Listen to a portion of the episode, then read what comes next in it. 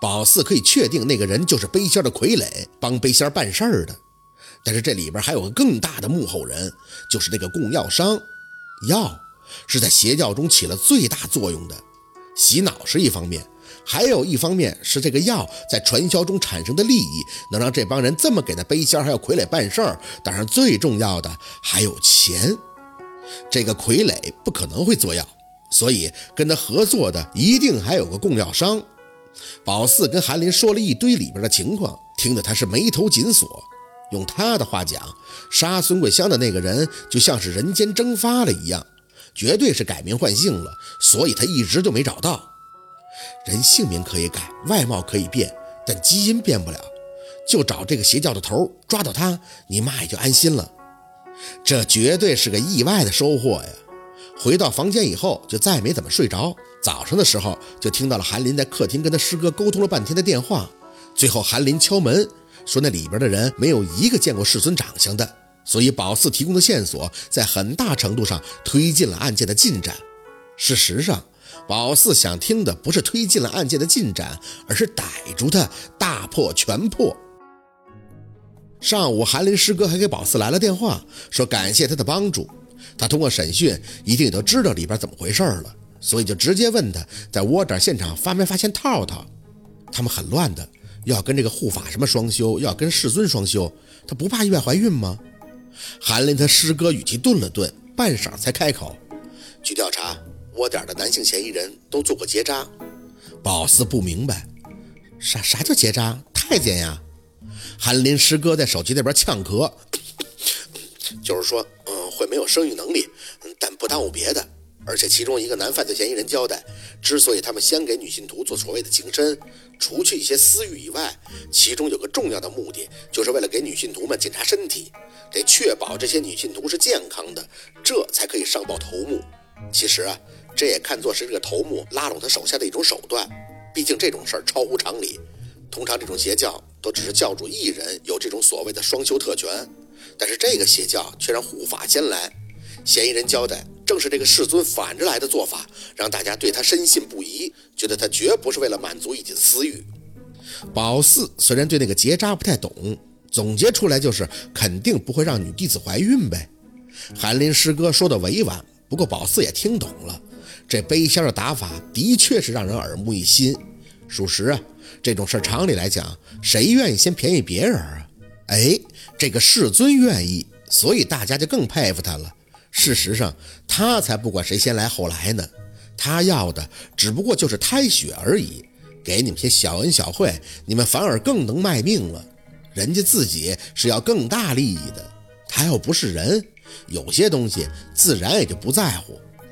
看着手机，宝四合计了很久，最后还是把电话给秦森拨了过去。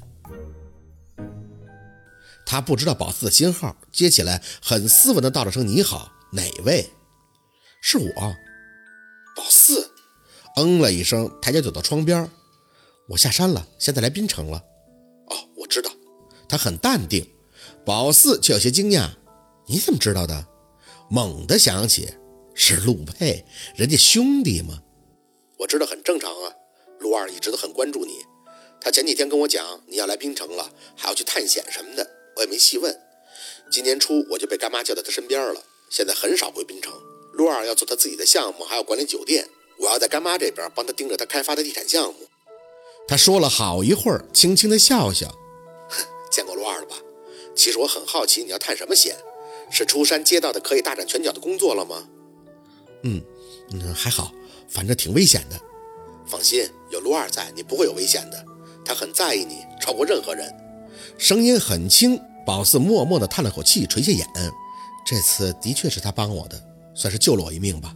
不过我没见到他，也不想见他。秦森，其实我给你打电话是有件事要问你的。什么事儿啊？他还是轻笑。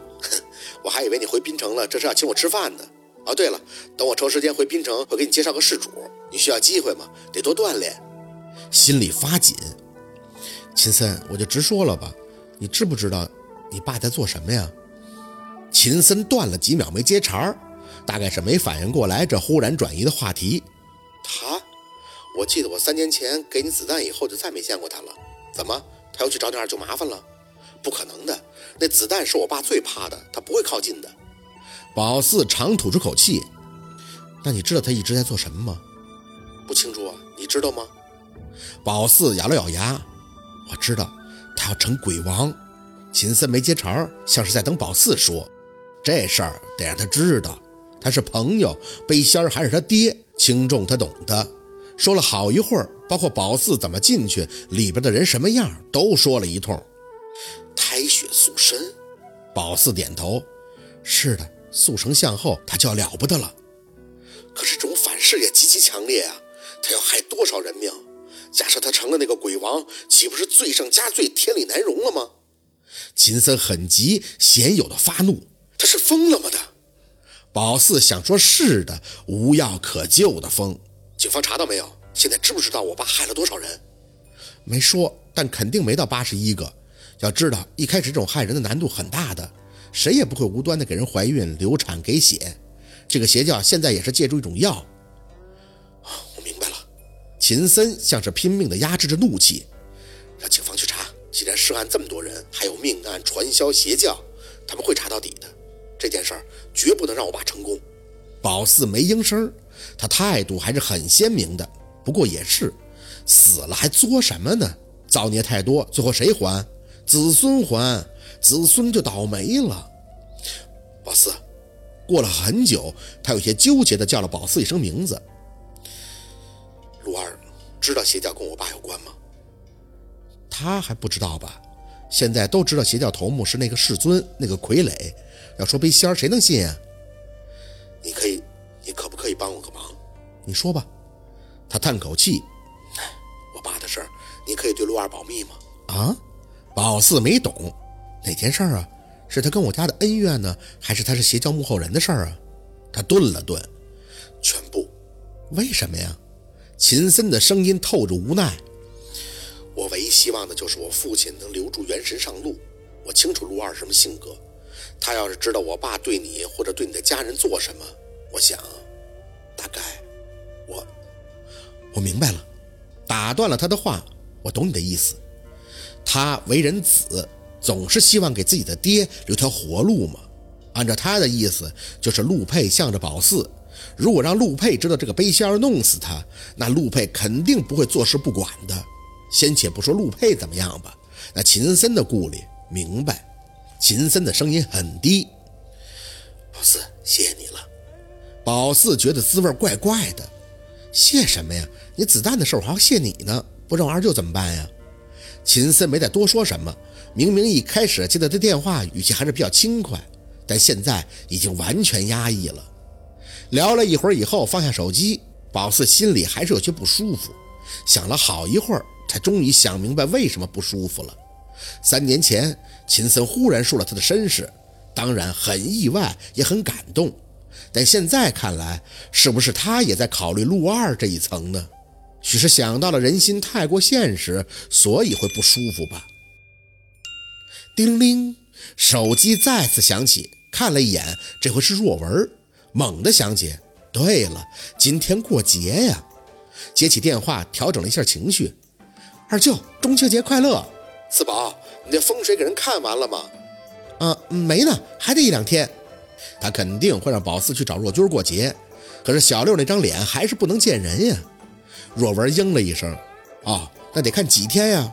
你晚上吃啥呀？得吃点好的啊。”宝四呵呵的笑：“我知道了，坑不了嘴啊。”说了一阵以后，若文有些纳闷的在手机那头问宝四：“四宝啊，你说这鱼咋回事啊？也不知道怎么了。”从昨天晚上开始就在缸里边乱窜，我眼看着他头往玻璃上撞，不能出毛病吧？宝四说了声没事儿，心里却在暗笑：丧家之犬嘛，当然毛了。好，今天的故事就到这里了，感谢您的收听。喜欢听白好故事更加精彩，我们明天见。